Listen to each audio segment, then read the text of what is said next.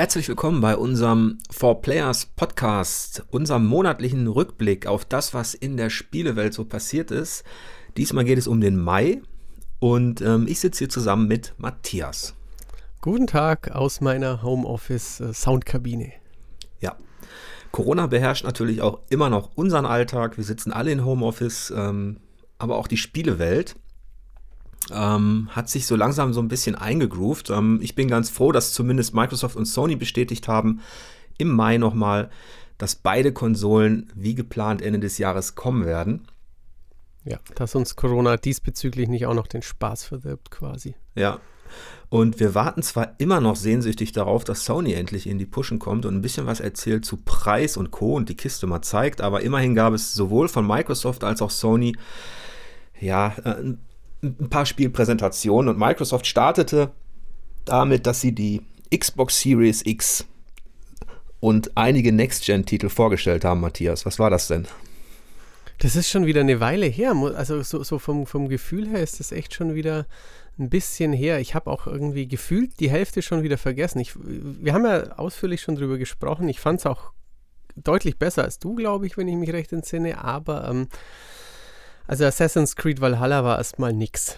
Ja, ich glaube, da, da, das interessiert uns beide ja so. Du wirst es dann mhm. ähm, höchstwahrscheinlich für uns besprechen. Ich werde mitspielen und ein bisschen was über die Wikinger erzählen.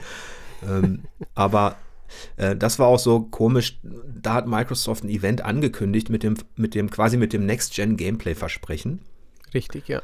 Und mit dem Haupttitel, also mit dem, ja, äh, mit, mit Ubisofts Assassin's Creed Valhalla als dem Hauptaufmacher und was letztlich Richtig. bei rumkam, war ernüchternd.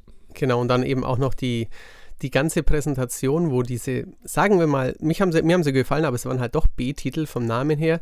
Ähm, und während dieser ganzen Präsentation ähm, kam dann noch immer schön, äh, gleich kommt hier äh, weltexklusiv erstes Gameplay von Assassin's Creed Valhalla und das ja. war es halt am Ende ja. nicht wirklich prickelnd. Also es gab schon ein paar coole Sachen. Es gab zum Beispiel Bright Memory Infinite, diesen von einem Mann äh, entwickelten Shooter, der, wo quasi so eine Demo ähm, schon für PC rauskam und jetzt das, das Upgrade ein richtiges Spiel werden soll. Das sah auch so nach einem Touch Next Gen aus, auch der dieser Alien, vielleicht Horror, wissen wir noch nicht genau. Scorn. Mhm. Sah ganz cool aus, aber auch das war, war in dem Fall war es einfach auch ja noch sehr weit weg von ja. irgendwelcher Spielperspektive, sodass wir überhaupt nicht wissen, worauf wir uns einstellen können. Und ja. ich, ich glaube, bei dir war die Enttäuschung ja noch ein bisschen deutlicher zu merken, dass es halt einfach allgemein nicht nach neuer Hardware aussah. Ja, es war, ähm, also es sind interessante Titel dabei, die, die ich, auf die ich mich auch freue. Also Scorn hast du erwähnt, obwohl man da keine Spielmechanik gesehen mhm. hat, leider, sondern eigentlich nur ein, ein tolles Art-Design. Ja. Ähm, dann interessiert mich natürlich Vampire, äh, die Maskerade, ähm, was natürlich, was allerdings tatsächlich aussah wie Old Gen. Richtig, das ähm, ist halt, ja. Und, und bei Assassin's Creed habe ich mir tatsächlich erhofft, ähm, äh, dass man ein bisschen näher auf das Kampfsystem eingeht und, oder eben auf spielmechanische Details. Mhm. Ähm, deswegen ist eigentlich, und Microsoft hat es ja auch, das muss man ihnen ja auch äh, äh, zugestehen, sie haben ja zugegeben im Nachhinein, dass sie falsche Erwartungen geweckt haben. Ja. Und dass sie sich überlegen, wie sie in Zukunft halt ihre, ihre Präsentationen auch ähm, ja, vorbereiten. Ähm, Richtig. Aber es soll ja nur der, der Aufgalopp zu zu einem, ja, zu zwei, drei Monaten voller kleiner Events sein. Ja, und ähm, Microsoft hat ja gesagt, 140 Studios arbeiten daran, dass wir unseren Spaß haben werden mit der Xbox. Family. hat dabei natürlich ein bisschen unterschlagen, dass diese, dass da sehr, sehr viele Studios davon auch ähm, für andere Systeme, für PC, PlayStation 4 und Switch arbeiten. Ja. Ähm, also, aber das gehört natürlich zum, zum Business jetzt gerade. Ja, eben ein bisschen auf die Trommel hauen. Ich, ich bin bin da kein, kein Mega-Experte, aber ich hätte es geschätzt, im Vorfeld einer PlayStation 2 damals, so Übergang von einer sehr erfolgreichen PS1 zu einer PS2, haben auch, keine Ahnung, 100, 200 Studios in aller Welt bestimmt, ähm, ja, irgendwelche Sachen, irgendwelche äh, Dev-Kits gehabt, irgendwelche sa technischen Sachen ausprobiert. Also, wenn man auch noch bedenkt, dass äh, Microsoft auch ein brasilianisches Zweimann-Studio, das noch nie einen Titel veröffentlicht hat, aber das sagt, wir arbeiten für, an einer Next-Gen-Umsetzung unseres Indie-Titels, dann könnten sie die auch dazu zählen. Also so eine Zahl ist schon mit Vorsicht zu behandeln. Ja. Zumal Microsoft ja auch das, ähm, strategische Problem in Anführungszeichen hat, ähm, dass die wirklichen First-Party-Entwicklungen erst alle so in ein, zwei Jahren ja. fertig sein werden. Ähm, man kann also faktisch auch bis auf ein Halo ähm, mhm. nicht allzu viel zeigen, aber all jene, die sich vielleicht gefreut haben auf ähm, auch den grafischen Sprung so einer Next-Gen-Hardware, für die gab es ja dann die Präsentation der Unreal Engine 5. Richtig. Und ähm, es war ganz, also ich weiß nicht, wie, wie das im Hintergrund, ähm, was da Sony im Hintergrund quasi mit, mit zu tun hatte, aber es war natürlich schon äh, ja ein interessanter, ein interessanter, knackiger Vorstoß irgendwie, dass man plötzlich, wo man erstmals, so ziemlich erstmals wirklich starkes, äh, starke Next-Gen-Grafik sah, dass dann einfach stand, dass es Echtzeit auf PS5. Das war dann schon ja. so, ein, so ein kleiner ähm, Dämpfer wahrscheinlich für, für alle, die jetzt äh, nur auf die Xbox Series X lugen. Obwohl natürlich die Unreal Engine 5 und viele dieser technischen Spielereien, die wir gesehen haben, auf einer neuen Xbox genauso cool aussehen werden wahrscheinlich. Ja, schätze ich auch. Es ist innerhalb dieses Business, ähm, wo es auch um so Image-Vorteile natürlich geht und Deals im Hintergrund, ähm, war das halt ähm, für Sony eher ein Gewinn natürlich. Ja. In erster Linie auch für, für Epic äh, natürlich. Die haben einfach einen Deal gemacht äh, mit Sony dass sie dieses, ähm, dass sie diese Live-Demo halt in, auf der PlayStation 5 gezeigt haben. Und ähm, die hat natürlich bei einigen Leuten hat das natürlich auch wieder diese Neugier und diese Sehnsucht befriedigt ähm, nach Spielen, die einfach wirklich prächtig aussehen. Richtig, ja. Also es hatte so ein ja, Next-Gen Uncharted, Next-Gen Tomb Raider, wo die Heldin relativ Standard war und man jetzt auch gerade am Schluss, wo, wo sie zwischen irgendwelchen Wänden hin und her springt, gar nicht wüsste, ob das ein vernünftiges Spielprinzip wäre, aber es sah halt Hammer aus und das war schon, wie du sagst, da, da, das ist gleich irgendwie die Sehnsucht. Man, man hat dann sofort im Hinterkopf früher Arcade, dann Shenmue, dann Gears of War. Ah, was waren das für tolle Grafiksprünge irgendwie von SD zu HD. Kriege ich sowas wieder und ähm, das hat das ganz gut befriedigt, ja. Ja, wir wissen natürlich aus Erfahrung, dass das, ähm, dass dieses Gerassel im Vorfeld auch mit, ähm, mit Grafiken und mit Kulissen, dass man das immer so mit Skepsis betrachten muss. Ähm, und wie du schon gesagt hast, kann man davon ausgehen, dass Epic als Anbieter einer Grafik-Engine dafür sorgen wird, dass sie auf allen Systemen, und dafür ist diese Unreal Engine 5, die ja übrigens auch erst 2021 fertig wird, hm. ähm, die ist ja so ausgelegt, dass sie selbst auf, für Mobile letztlich skaliert werden kann. Ja. Ähm, also die wird auf dem PC, auf der Xbox Series X, auf der PlayStation 5, wird die schon überall coole Kulissen rausholen. Ja, auf jeden Fall. Also hat ja auch, haben wir auch mit Ike drüber gesprochen, der ähm, so in puncto Technik ein bisschen fitter ist als wir beide, was, was es da machen kann mit, ähm, dass Sachen nicht mehr runtergerechnet werden müssen, dass ja. man riesige Texture Maps hat und solche Sachen. Also das, da, ja. da sind wohl schon echt tolle Sachen mit möglich. Es schaut auf jeden Fall cool aus. Trotzdem ist man in der Branche ist es halt so auch schon eigentlich, ja, stating the obvious, dass man weiß, dass die, die großen Sprünge innerhalb der, der Hardware-Generation, die wir von früher kennen, die uns auch so fasziniert haben, die wird es nicht mehr geben. Und Platinum Games hat sich ja auch geäußert zu Unreal Engine 5. Ja, richtig, dass sie ähm, eben auch nicht erwarten, dass, dass es so einen Wow-Effekt einfach zur nächsten Generation geben wird. Das ja. Ist, es, man kann natürlich sagen, einerseits vielleicht ein bisschen tief stapeln, weil dann erwartet man nicht so viel von grundsätzlich quasi von den Studios. Andererseits, ähm, ich könnte jetzt natürlich auch ein bisschen böse sein und sagen, nur weil es Platinum Games nicht hinkriegen wird, heißt es das nicht, dass es die anderen nicht hinkriegen, weil die sind nun nicht gerade die Speerspitze der, der AAA-Grafik, auch wenn sie tolle Spiele machen. Ja, das stimmt. Ähm, und was ich mir dann auch so gedacht habe im Rahmen dieser Diskussion, ähm, wir testen natürlich gerade für die, für die aktuelle Generation und ähm, besprechen Spiele in Vorschauen und so weiter. Ähm, eines davon, dass wir gerade, dass wir gerade spielen, das noch zu den ganz großen der dieser Generation gehört, ist The Last of Us Part 2 von Naughty Dog. Ich muss dich korrigieren, dass du gerade spielst, ich leider noch nicht. Ach, stimmt. Das vergisst du manchmal, gell? Ja. Ja, wir haben da, also, wir haben da einen Code bekommen ähm, pro Redaktion. Ähm, das ist dann halt dann ab und zu muss, muss man da Natürlich. durch. ja, da hast du in den ganz sauren Apfel beißen müssen. äh, jedenfalls, ähm, was ich sagen wollte, die Studios, die viel rausholen, dazu gehört mhm. natürlich Naughty Dog. die haben ihre eigene Engine, die haben schon mit Uncharted viel bewiesen, was technisch möglich ist. Und wenn ich jetzt halt äh, ganz kurz zumindest ähm, auf dieses Spiel äh, schaue, dass eigentlich ähm, auch in diesem Monat erstmal spielepolitische, für spielepolitische Aufregung mhm. gesorgt hat, schon wieder. Ähm, immerhin kann man jetzt sagen, dass, dass ähm, Sony bestätigt hat, dass die, die Leute, die das Material geleakt haben, dass das wohl Hacker waren und eben keine Leute aus dem Umfeld von Sony oder Naughty Dog. Hm, dass also die, die, die Stimmung vielleicht dort doch noch nicht so übel ist, wie man dann gemunkelt hat, dass es doch ja. nicht so toxisch irgendwie ist. Ja. Das, vieles von dem, was sehr ähm, hitzig diskutiert worden ist, ähm, sowohl was die Teamchemie betrifft innerhalb des Studios, als auch die politische Ausrichtung und so, muss man ebenso wieder runterbrechen und differenzieren, denn wir, wir, es gibt da keine primäre Quelle dafür. Mhm. Und ähm, ähm, ganz ehrlich spielt es für mich dann auch letztlich, wenn, wenn ich dieses Spiel bespreche, natürlich keine Rolle und um so den Bogen zu kriegen zu Grafik und Kulisse. Also das, was da auf PlayStation 4 nochmal inszeniert wird, ist, ist, ist technologisch und so vom Wow-Effekt her auf so einem hohen Niveau, dass ich auch sagen würde, dass mein Bedürfnis nach einer Steigerung dieser, dieser Kulisse und dieser Qualität hält sich in Grenzen. Mhm. Ja, also kann ich nachvollziehen. Ich, ich, ist bei mir relativ ähnlich. Entweder spiele ich Indie-Titel, die mir wirklich viel Spaß machen, aber die werden in drei Jahren wahrscheinlich genauso aussehen wie jetzt. Mal pixelig, mal gecell-shaded, mal irgendwas.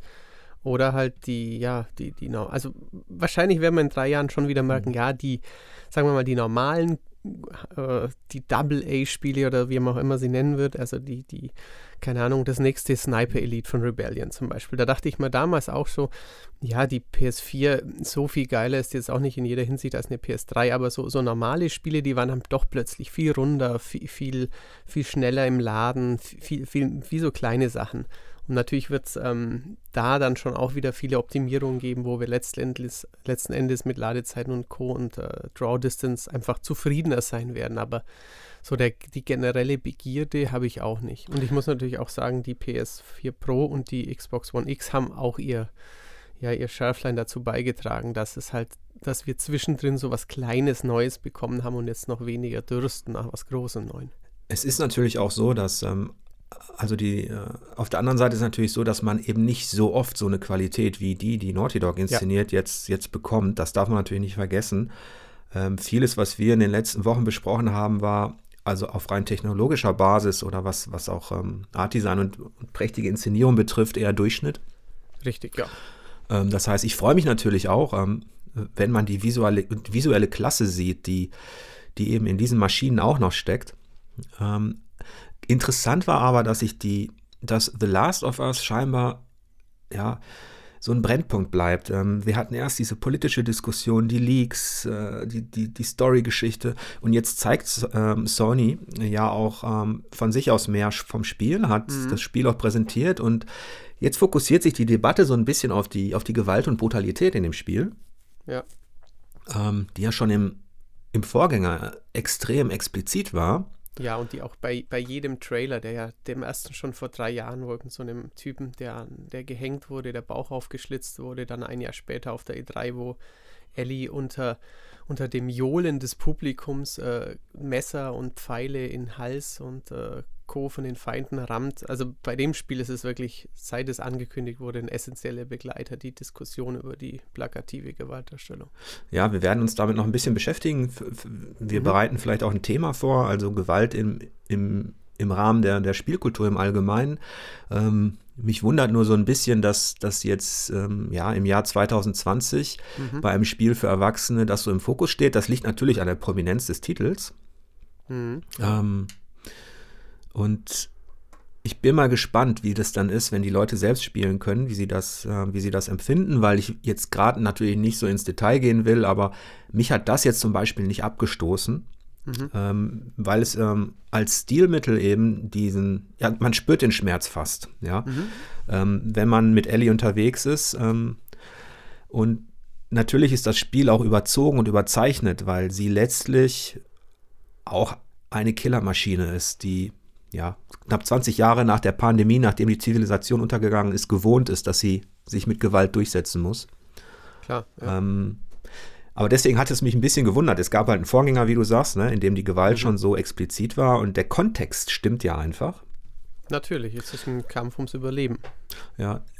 Letztlich wird man aber schauen müssen, ob das Gewalt drin ist, ist kein Qualitätsmerkmal. Es kommt darauf an, wie sie inszeniert wird und ähm, dass heutzutage das Feedback da draußen, also über Social Media, über Foren, ähm, auf YouTube und Co., ähm, dass das durchaus, ja, das ist, dass das ähm, sehr emotional sein kann. Ja, ähm, und, auch sehr schwarz-weiß sein kann, hat dann auch Ghost of Tsushima erleben müssen. Das ist richtig, ja. Ähm, an dem Tag hatte ich, ich glaube, ich hatte Urlaub an dem Tag und ähm, ihr habt alle euch die Präsentation angeschaut und dann auch einen, einen kleinen News-Talk darüber gemacht. Und ich hatte zuerst ähm, nur die Präsentation angeguckt und dann erst ein, zwei Tage später ähm, euren Talk und, die, und ein paar Kommentare dazu. Und ich dachte, ich hätte mich über dieses Quick-Looten überhaupt nicht aufgeregt. Also ich, ich hätte, glaube ich, als ich das gesehen habe, nicht mal dran gedacht, ob das ein Feature ist, das mich stören könnte. Aber das ist ziemlich hochgekocht in den Foren. Ja, es ist eine, ähm, man muss natürlich ehrlicherweise sagen, dass, ähm, dass es bestimmte Spieldesign-Elemente gibt, die auch innerhalb der Redaktion schon quasi so tabu sind für einige, dass sie sofort für eine ähm, Abneigung sorgen. Richtig, ja. Also, wenn schon, wenn der eine hört, da, wird, da ist Sammeln und Crafting drin, dann ist vorbei. Will mhm. ich nicht. Oder, ähm, und dann geht, da gibt es viele kleine Dinge, ähm, die wir dann auch intern ja durchaus so hitzig diskutieren. Ich weiß, du hattest Urlaub und du bist ja auch ähm, vom Spielertyp her jemand, der zum Beispiel Assassin's Creed und Co. sehr gerne mag. Richtig, ja. Ähm, wohingegen andere schon diese sogenannte Ubi-Formel, die auch diskutiert worden ist dann, ähm, die viele halt darin gesehen haben. Ja, natürlich, klar. Die, die das Spielprinzip natürlich ablehnen. Das ist richtig, ja. Ich also, bin da eher in der Mitte aktuell. also ich, ich muss auch sagen, zum Beispiel Far Cry habe ich schon vor einer Weile gelassen, weil wenn ich einen Shooter will, den will ich äh, gepackter irgendwie. Da, da brauche ich eigentlich nicht die, die offene Spielwelt, wo ich eben die typischen Ubisoft Kopfgeldjäger hier, Türme da, Lootboxen dort drüben, da brauche ich es nicht. Aber bei einem Assassin's Creed ähm, fand ich gerade die letzten beiden Teile, die ähm, ja diese Ubisoft-Formel doch schon auch wieder von Far Cry dann auch wieder was übernommen haben, eben da hat es mich eigentlich gar nicht gestört. Insofern bin ich da auch, ähm, ich, ich bin zumindest nicht jemand, der von vornherein dann sagt, geh, geh, mir weg damit, wenn auf der Karte zu viele Symbole erscheinen. Ja, und so. wir machen das ja auch intern so, für, für alle, die es vielleicht noch nicht so wissen, ähm, dass wir natürlich versuchen, ähm, die Redakteure mit den Spielen zu betreuen, die eben schon eine Grundmotivation haben und Bock drauf haben. Ja, das ist also ist ganz essentiell, würde ich sagen. Also wenn man mir ein klassisches Final Fantasy in die Hand gibt, dann ähm, ist es nicht richtig, weil äh, ich ich weder die Zielgruppe bin, noch die Erfahrung habe, um es mit den, mit den zwölf Vorgängern quasi ähm, irgendwie in Kontext zu bringen. Und ähm, wie du sagst, wenn jetzt jemand mit Survival und Crafting überhaupt nichts anfangen kann, dann wird er nicht das ne den nächsten Roguelike Dungeon Survival Crawler irgendwie bekommen. Ja. Interessanterweise steckt allerdings in dieser, ja, für uns in Anführungsstrichen manchmal gefühlten ähm, Hysterie, sage ich mal, oder in dieser, ja, dieser, dieser Panik im Vorfeld wenn Spiele angekündigt werden, präsentiert werden, ähm, steckt aber auch ein Körnchen Wahrheit, ein, ein, bisschen was vom Zeitgeist, denn man beobachtet schon auch, nicht nur in Gesprächen mit Redakteuren, sondern auch ähm, international so eine gewisse Müdigkeit, was bestimmte Spielprinzipien betrifft. Klar, ja. Ähm, weil die Leute das Gefühl haben, und das belegen ja auch die, die Verkaufscharts, dass, ich sage jetzt mal, ähm, Open World mit Sammeln und Erkunden und Kämpfen plus mhm. Rollenspielelemente ähm, ist gerade wirklich so dieses, diese DNA, die fast überall drin steckt. Richtig, genau. Wenn man noch ein bisschen Souls dazu packt, dann hat man, glaube ich, alles, was quasi aktuell sich gefühlt, ähm, was man haben muss, wenn man irgendwie ein großes, teures Spiel macht. Ja, das ist schon. Ja, und, ist, und ähm, diese Prinzipien, die sorgen für eine gewisse Ermüdungserscheinung vielleicht bei dem einen oder anderen. Mhm. Allerdings, da kann ich halt aus Erfahrung sagen, ähm, weswegen ich mich zum Beispiel auch auf Ghost of Tsushima freue, aber trotzdem den Creative Director gefragt habe, warum sie dieses Blitzlooten überhaupt drin haben. Mhm. Weil letztlich, du bist ein Samurai, du sollst deine Heimat zurückerobern. Warum musst du vom Pferd aus Bambus sammeln? ähm, es ist zwar kein Gamebreaker für mich, mhm. dass man das macht, zumal es ja auch optional ist. Ähm, aber da haben die Leute halt gesagt, und das ist immer so diese Krux, also so durch die, die Leute, das ist für uns ein Element, damit die Steuerung flüssig bleibt, damit mhm. du quasi nicht, nicht absteigen musst und sammeln musst, so wie in Red Dead Redemption, diese, diese komplette Entschleunigung. Ja. wollten sie es quasi on the fly haben. Genau. Aber der Kern meiner Frage zielte ja eigentlich dahin, warum es überhaupt drin sein muss. Richtig, weil da, wenn man sagt, man, man macht es so komfortabel wie möglich und dass es einen nicht stört, dann könnte man ja auch gleichzeitig sagen, ja, dann, dann lass es halt weg. Aber ja. gleichzeitig hat man dann natürlich die Sorge, dass die Welt es allein vielleicht nicht tragen würde oder dass sie halt halt ja einem doch dauernd so eine Mini-Belohnung hinwerfen, die man als ja. dummes Spielerschaf dann aufsammelt, obwohl sie völlig ja. ähm, egal wäre das Sammeln ist so etabliert ähm, und es ist ja auch ähm, spielkulturell, ist es, ist es was, was in jedem Menschen steckt. Also Richtig. Also ich, ich habe mich auch schon teilweise dabei ertappt, wenn ich zum Beispiel eine andere Version nur noch angeschaut habe. Ich habe das Spiel schon auf der Xbox gespielt und habe für einen Versionsvergleich die erste halbe Stunde nochmal auf der Switch gespielt. Und ich sammle am Anfang wieder irgendwelche Münzen, Diamanten oder irgendwas, nehmen wir jetzt zum Beispiel irgendein kleines Hüpfspiel. Und während im Tutorial und ich dann irgendwie in dem Moment denke ich, bist du jetzt eigentlich komplett blöde? Du willst doch dir gerade nur die Technik anschauen, du willst weder in einer Dreiviertelstunde in einem Store was kaufen mit diesen Diamanten, aber ich sammle sie trotzdem auf. Ja, so geht es mir aktuell mit The Last of Us Part 2. Mhm. Weil du es ja nicht spielen kannst, erzähle ich dir, was da drin vorkommt. nee, aber ähm, dieses, die, diese, dieser, dieser äh, komische psychologische Effekt, eigentlich Naughty Dog macht so wunderbare Innenräume Kulissen. Mhm. Also du bist in so einem Tattoo-Studio, ähm, schleichst du dich rein, ähm, springst durchs Fenster und es sieht alles aus wie zum Anfassen. Mhm. Trotzdem, und da bin ich ja jetzt schon ein paar Stunden im Spiel, weiß ich, ich brauche in diesem Raum brauche ich nur Alkohol, Verbandszeug, Flaschen. Ja. Also gehe ich an diesen toll designten Sachen vorbei und drücke nebenbei quasi schon Dreieck zur mhm. Aufnahme dieser Gegenstände, die ja dann irgendwann auch blinken. Ja. Also ich grase das ab. Wie so ein. Und, und ähm, da in dem Moment frage ich mich natürlich auch, weil also Naughty Dog hat dieses Element des Sammels ähm, eben auch in The Last of Us drin. Ja. Da blinken Dinge. Ähm, was wäre, wenn es nicht drin wäre?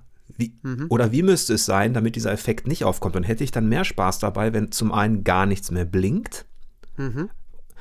ähm, und wenn es zum anderen, zum, also wenn ich quasi überall direkt hingehen müsste. Ich denke, das ist auch so eine Balance-Geschichte. Natürlich. Also wenn, wenn du jetzt 50 Räume hast und in keinem ist weder ein, ein Secret, noch was zum Aufsammeln, noch Munition, noch ein Collectible, noch irgendwas oder noch ein Brief, der eine tragische Geschichte von dem Bewohner, dann denkst du dir wahrscheinlich, dann steht am Schluss bei deinen Minuspunkten irgendwie, dass die Kulissen kaum interaktiv sind oder sowas. Ja, also wenn gar nichts drin ist, das wäre ja. nicht denkbar. Ähm, aber wenn ich mir jetzt überlege, es wäre nur, du findest halt in dem Raum mal ähm, eine Notiz, dann mhm. findest du vielleicht drei Häuser weiter irgendwo eine spezielle mhm. Waffe und du lässt diese ganze, ganzen Zutaten fürs Crafting weg. Ja. Da können ja, wir jetzt lange drüber diskutieren. Ähm, so, so, wie du das auch beschreibst, das erinnert mich gerade alles ein bisschen an den Epilog von äh, Uncharted 4. Weil da war, war, man ja am Schluss, ohne jetzt was zu verraten, in so einem Strandhaus unterwegs und hat sich in unfassbar schöner Grafik diverse Räume von, so von, von der Hütte angeschaut und ich glaube, da gab es auch ein bisschen was zu entdecken, aber jetzt eben halt auch keine Munition oder irgendwas. Da hat man, also ich habe ja. mir damals, glaube ich, eine halbe Stunde Zeit gelassen und habe alles angeschaut, weil ich noch nie so tolle Grafik gesehen hatte. Ja, das ist ja dieses, wenn, wenn das ganze Interieur wirkt wie so ein Stillleben, ja. ähm, wenn, du, wenn du das Gefühl hast, ähm, jeder Gegenstand ist mit Hand gemacht und du kannst ihn aufnehmen, drehen und wenden. Mhm. Ähm, das ist wahrscheinlich, da ist Naughty Dog natürlich auch ein bisschen gefangen in seiner Art der Spielmechanik, dass sie das schon mhm. immer so drin hatten, auch in The Last of Us.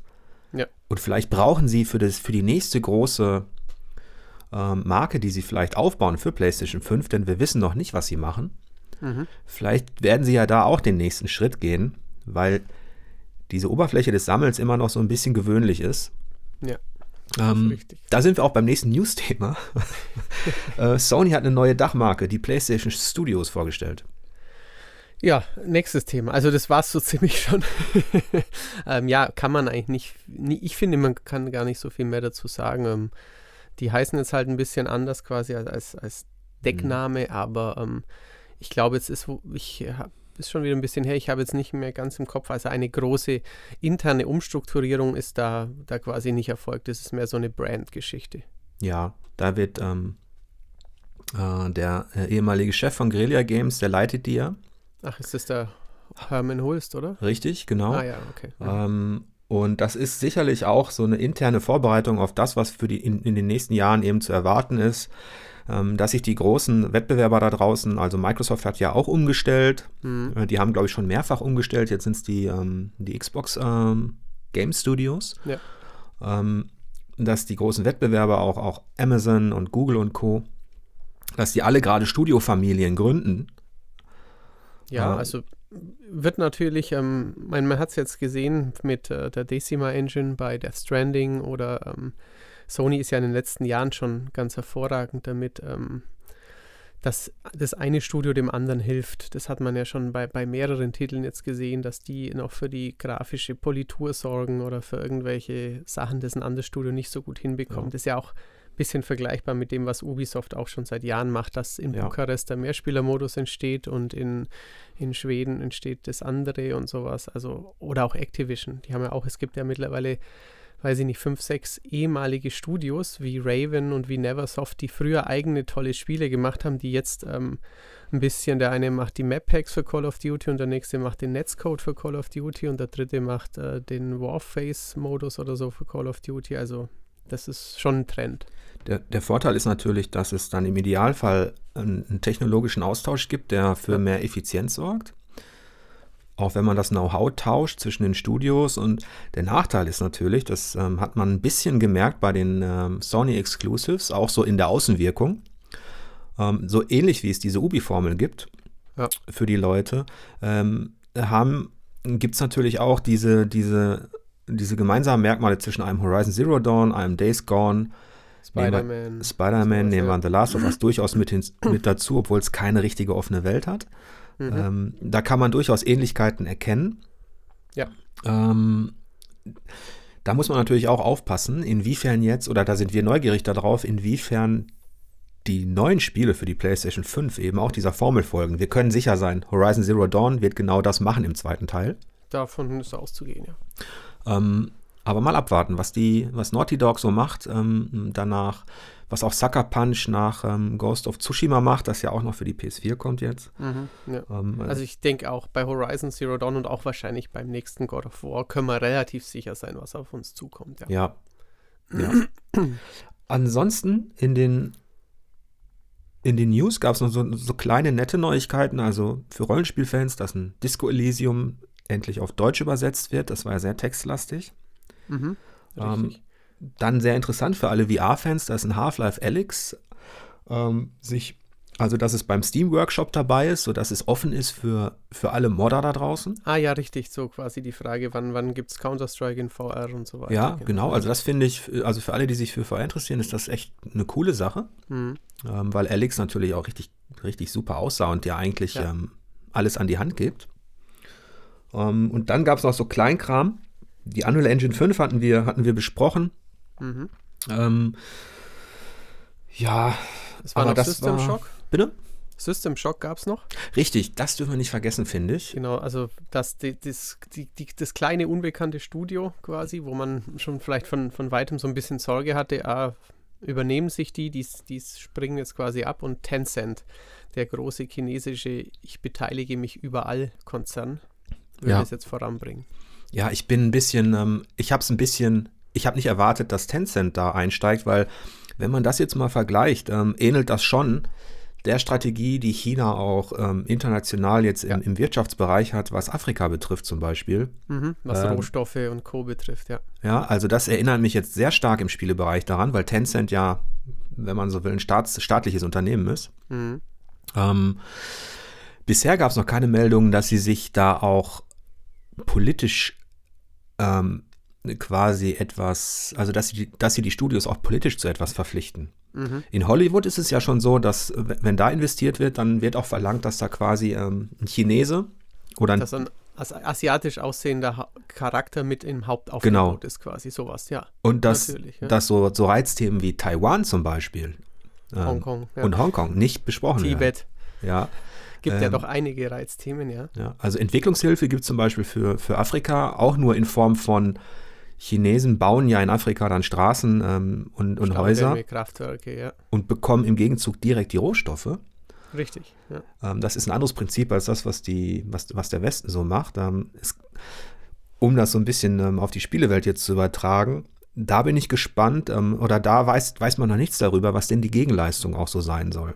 Nee, ähm, aber es ist schon, ja, es gibt einige Studios, die gerade jetzt, also von Tencent im Speziellen, die, wo Tencent seine Finger drin hat und auch ja, wirklich ganz, Platinum. ganz unterschiedliche Sachen. Platinum ist es. Ähm, Epic. Epic, ich glaube, sie haben auch, weiß nicht, hatten sie nicht auch was von Ubisoft, glaube ich, auch einen kleinen Anteil. Ja, das stimmt. Relativ also, klein, aber trotzdem. Genau, also von, von ähm, Hardcore Games Platinum aus Japan über jetzt also ein ja. System Shock, so ein Fanliebling bis hin zu AAA-Studios quasi. Also das ist ein ziemliches Portfolio, wo sie ihre Finger drin haben. Ja. Man muss natürlich auch sagen, dass Warren Spector nicht mehr ähm, ja, nicht mehr diese Strahlkraft hat, auch nicht mehr in dem, was er, was er abliefert. Nee, das ist schon ähm, eine Weile her, ja. Wie Anno dazu mal und dass, dass da scheinbar auch ähm, in der, im Management Probleme vorherrschen.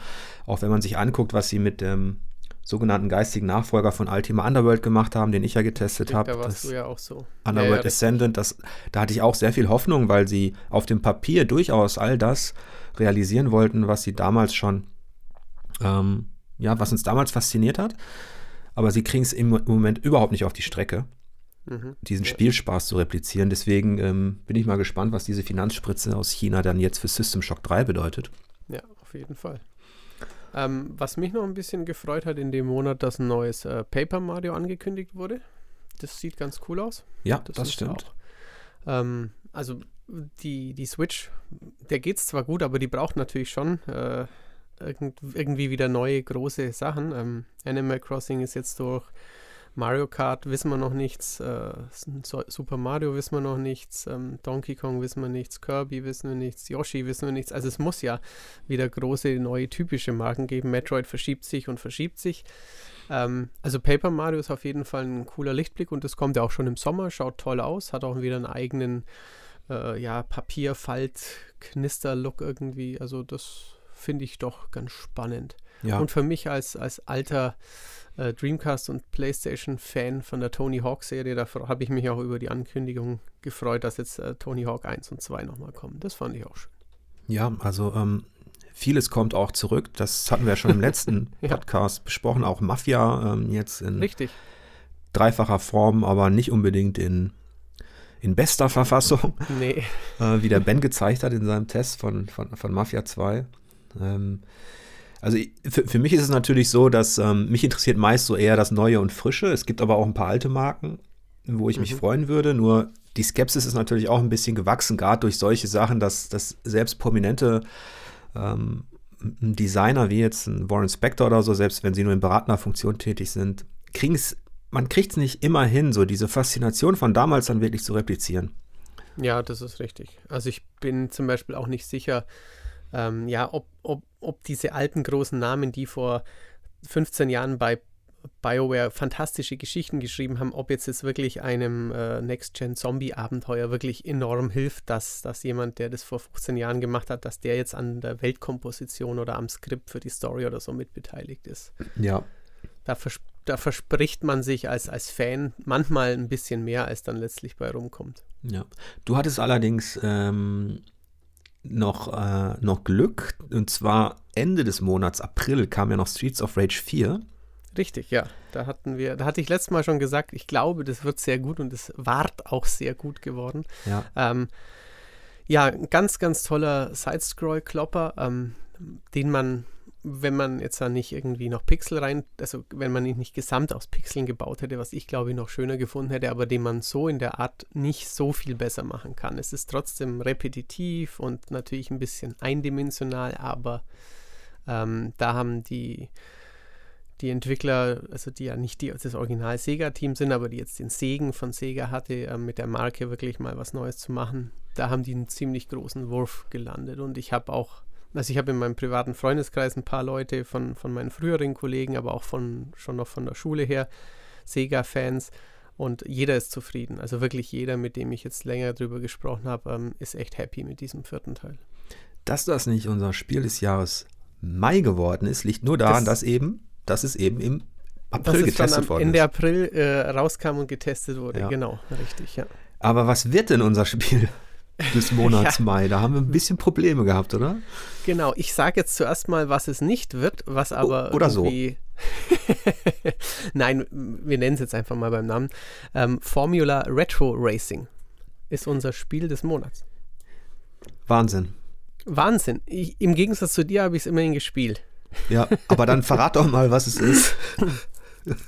ähm, es ist ein sehr simples, arcadiges ähm, Formel, Formel, also nicht Formel 1, aber Formel-Rennspiel, also mit typischen Formelrennwagen.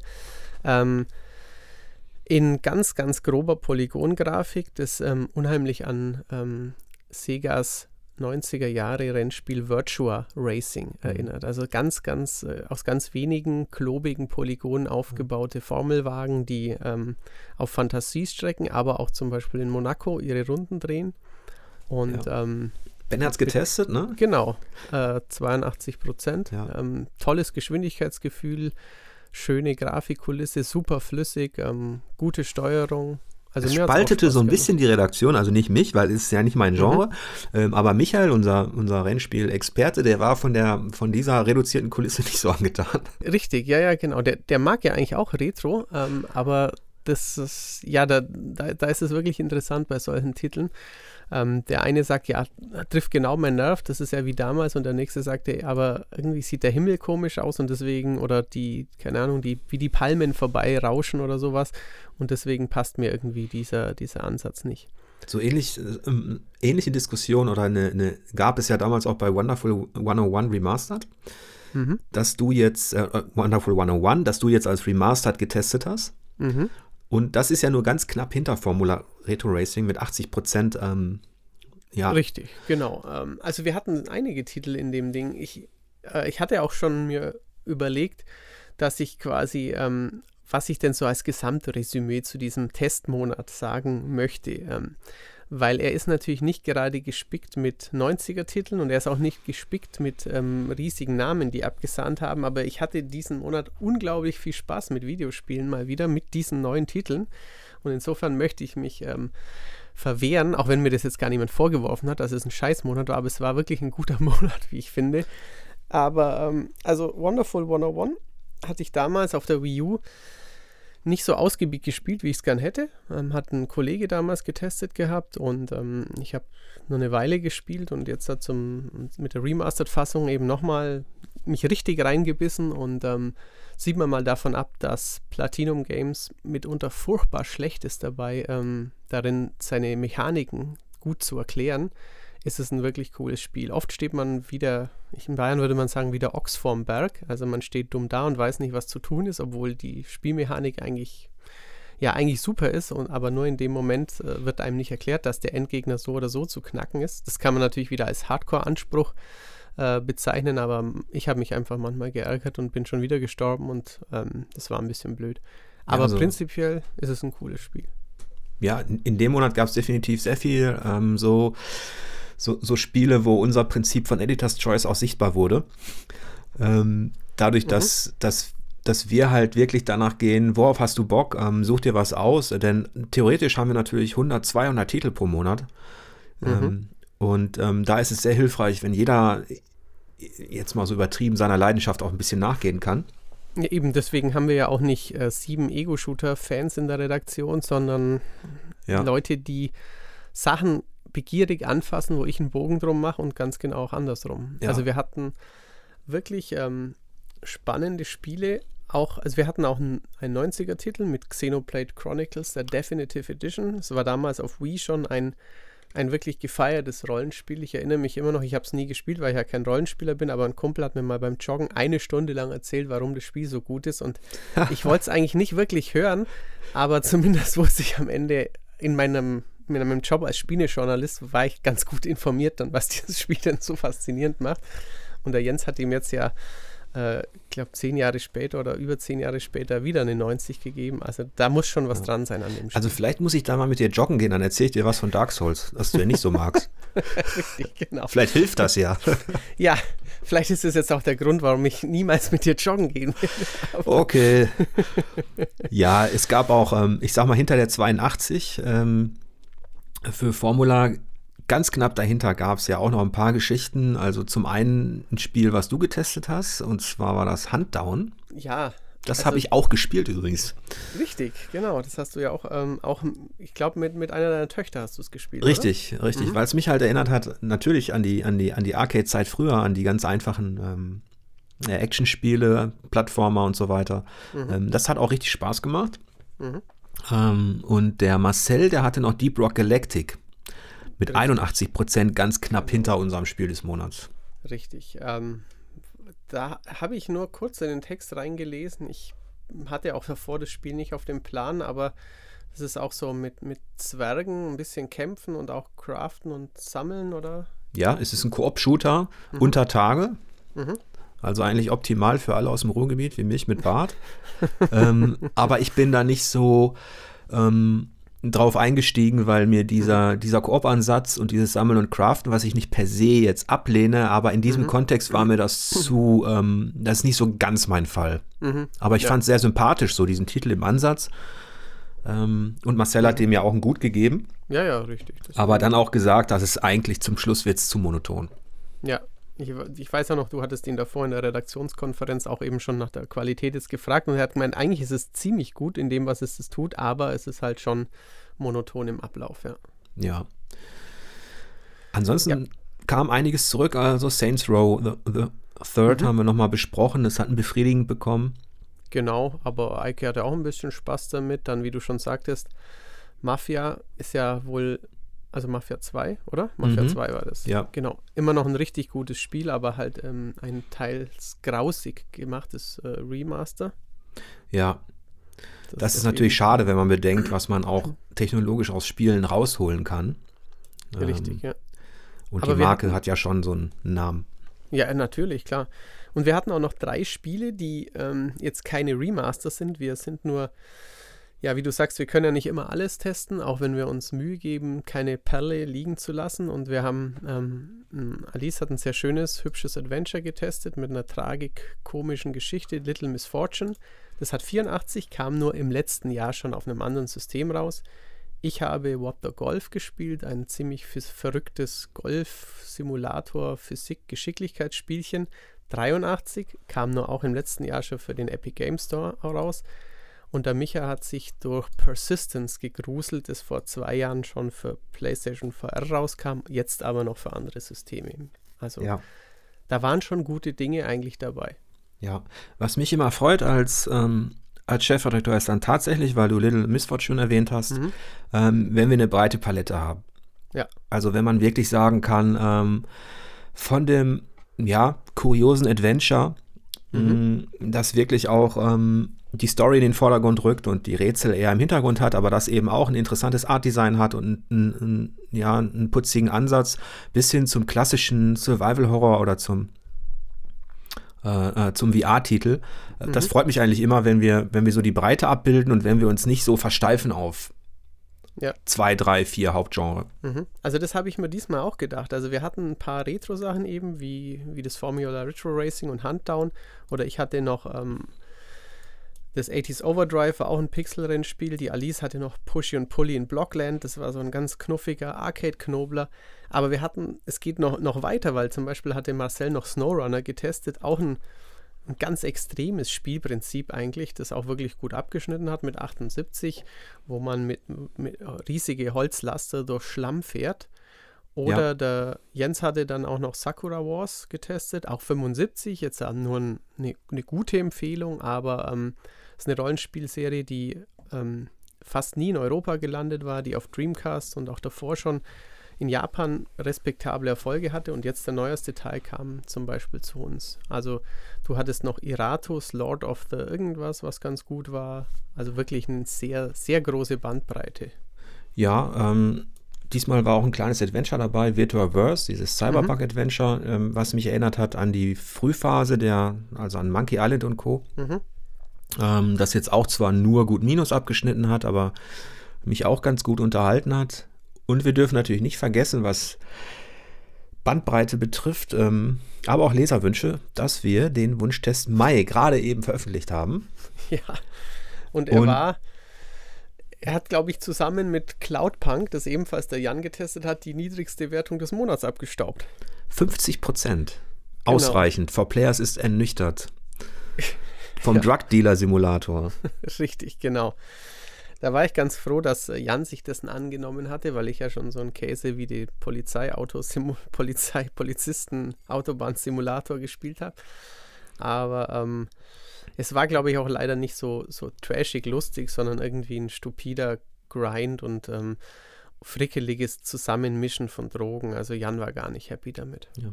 Nett fand ich die, ähm, die Unterzeile, keine Macht in Drogensimulatoren. Die war ziemlich gut. Die hat mir auch gefallen, ja.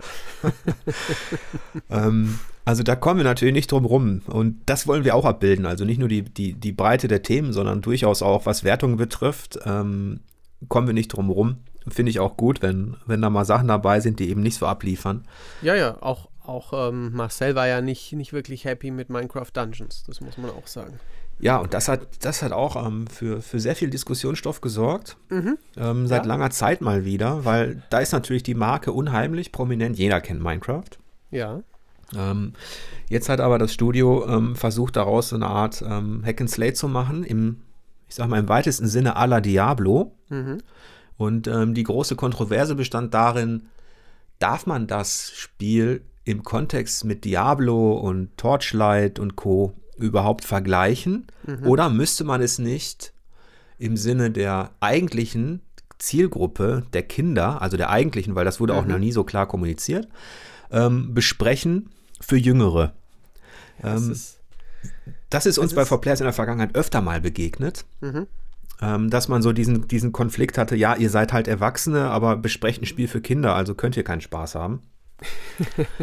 ähm, ja, Was ist, so ein, deine Meinung dazu? Ja, es ist ein schwieriges Thema. Also man kann natürlich nicht nur sagen, meine zwei Jungs, zwei Mädels mit 8 und 11 und 12 und 13, die haben Spaß damit. Also es ist ein gutes Spiel, das eine 80 verdient hat, weil natürlich, ähm, man weiß es ja auch aus der eigenen Vergangenheit, man da schon sich eher mit Dingen arrangiert. Man hat nur ein Spiel, vielleicht ist es heutzutage anders, aber früher war es so, man hat nur ein Spiel, dann spielt man es halt eine Weile, man spielt es mit einem Freund, dann macht es schon irgendwie Spaß, man ärgert sich gegenseitig und hat trotzdem einen guten Nachmittag, wo wir aber dann halt nicht ganz die Augen verschließen können vor, ähm, ja, es ist aber eigentlich ziemlich langweilig oder oberflächlich. Also natürlich muss nicht jedes Spiel einen Hardcore-Schwierigkeitsgrad hatten, aber haben, aber ähm, als Tester, der für eine hoffentlich halbwegs renommierte Plattform schreibt, ähm, hat man dann, oder habe ich, wenn ich sowas mache, schon auch ähm, den Anspruch, ist trotzdem, wenn, auch wenn ich vielleicht den Kinder- und Jugendlichen Aspekt natürlich auch versuche zu berücksichtigen, aber trotzdem auch äh, nicht gleich jegliche Genrekompetenz fahren zu lassen. Ja, wir, man kommt sonst auch ähm, ja, ein bisschen in Teufels Küche, wenn man damit anfängt zu sagen, wir schauen, ob diese Spiele für eine bestimmte Altersgruppe geeignet sind. Mhm. Weil du ja eben auch viele Spiele hast, die, die einfach, die sind ab 12 oder die mhm. sind ab XY. Ähm, und die bewerten wir auch als Erwachsene für letztlich mhm, ja, ja, nicht unbedingt für Erwachsene, aber ich sag mal für erfahrene Spieler mhm. wie uns, ähm, wo wir davon ausgehen, dass wir unsere Kritik oder unsere, unsere Berichterstattung richtet sich eben tatsächlich an, an ähm, Zocker, die ein bisschen mehr wissen wollen. Mhm, natürlich, ja. Ähm, und da ist so eine, eine, eine einfache Einschätzung, ähm, und, und, selbst Kinder, das darf man ja auch nicht vergessen, auch bei Minecraft Dungeons nicht. Und da bin ich auch ganz bei mhm. Marcel. Ähm, selbst Kinder haben ja einen Anspruch erstmal. Natürlich, ja. ja Weil der Begriff Kind, also ein Achtjähriger, ein Zehnjähriger, ein Zwölfjähriger, da, da können mhm. Welten dazwischen liegen, was die cool finden. Ja. Ähm, und man muss ja auch sagen, da ist diese prominente Marke und man macht ein Hack and Slay und Marcel bietet in seinem Test eben auch sogar on top zur Kritik an, an der Monotonie und an dem ewig Gleichen, bietet er eben auch Lösungsansätze. Was hätten sie denn machen können, damit dieses Minecraft-Flair eben auch mhm. stärker zum Ausdruck kommt? Ja, ähm, und man muss jetzt in dem Fall auch sagen, die Leute, ähm, es kocht natürlich einfach höher, weil es das Thema Minecraft ist, dass sie vielleicht das man selber mag oder wo er weiß, dass seine Kinder draufstehen. Ähm, ich habe letzten, im letzten Dezember habe ich Riverbound getestet. Das ist nur halt ziemlich unterm Radar gelaufen, weil die Marke niemand oder weil das Spiel fast niemand kennt.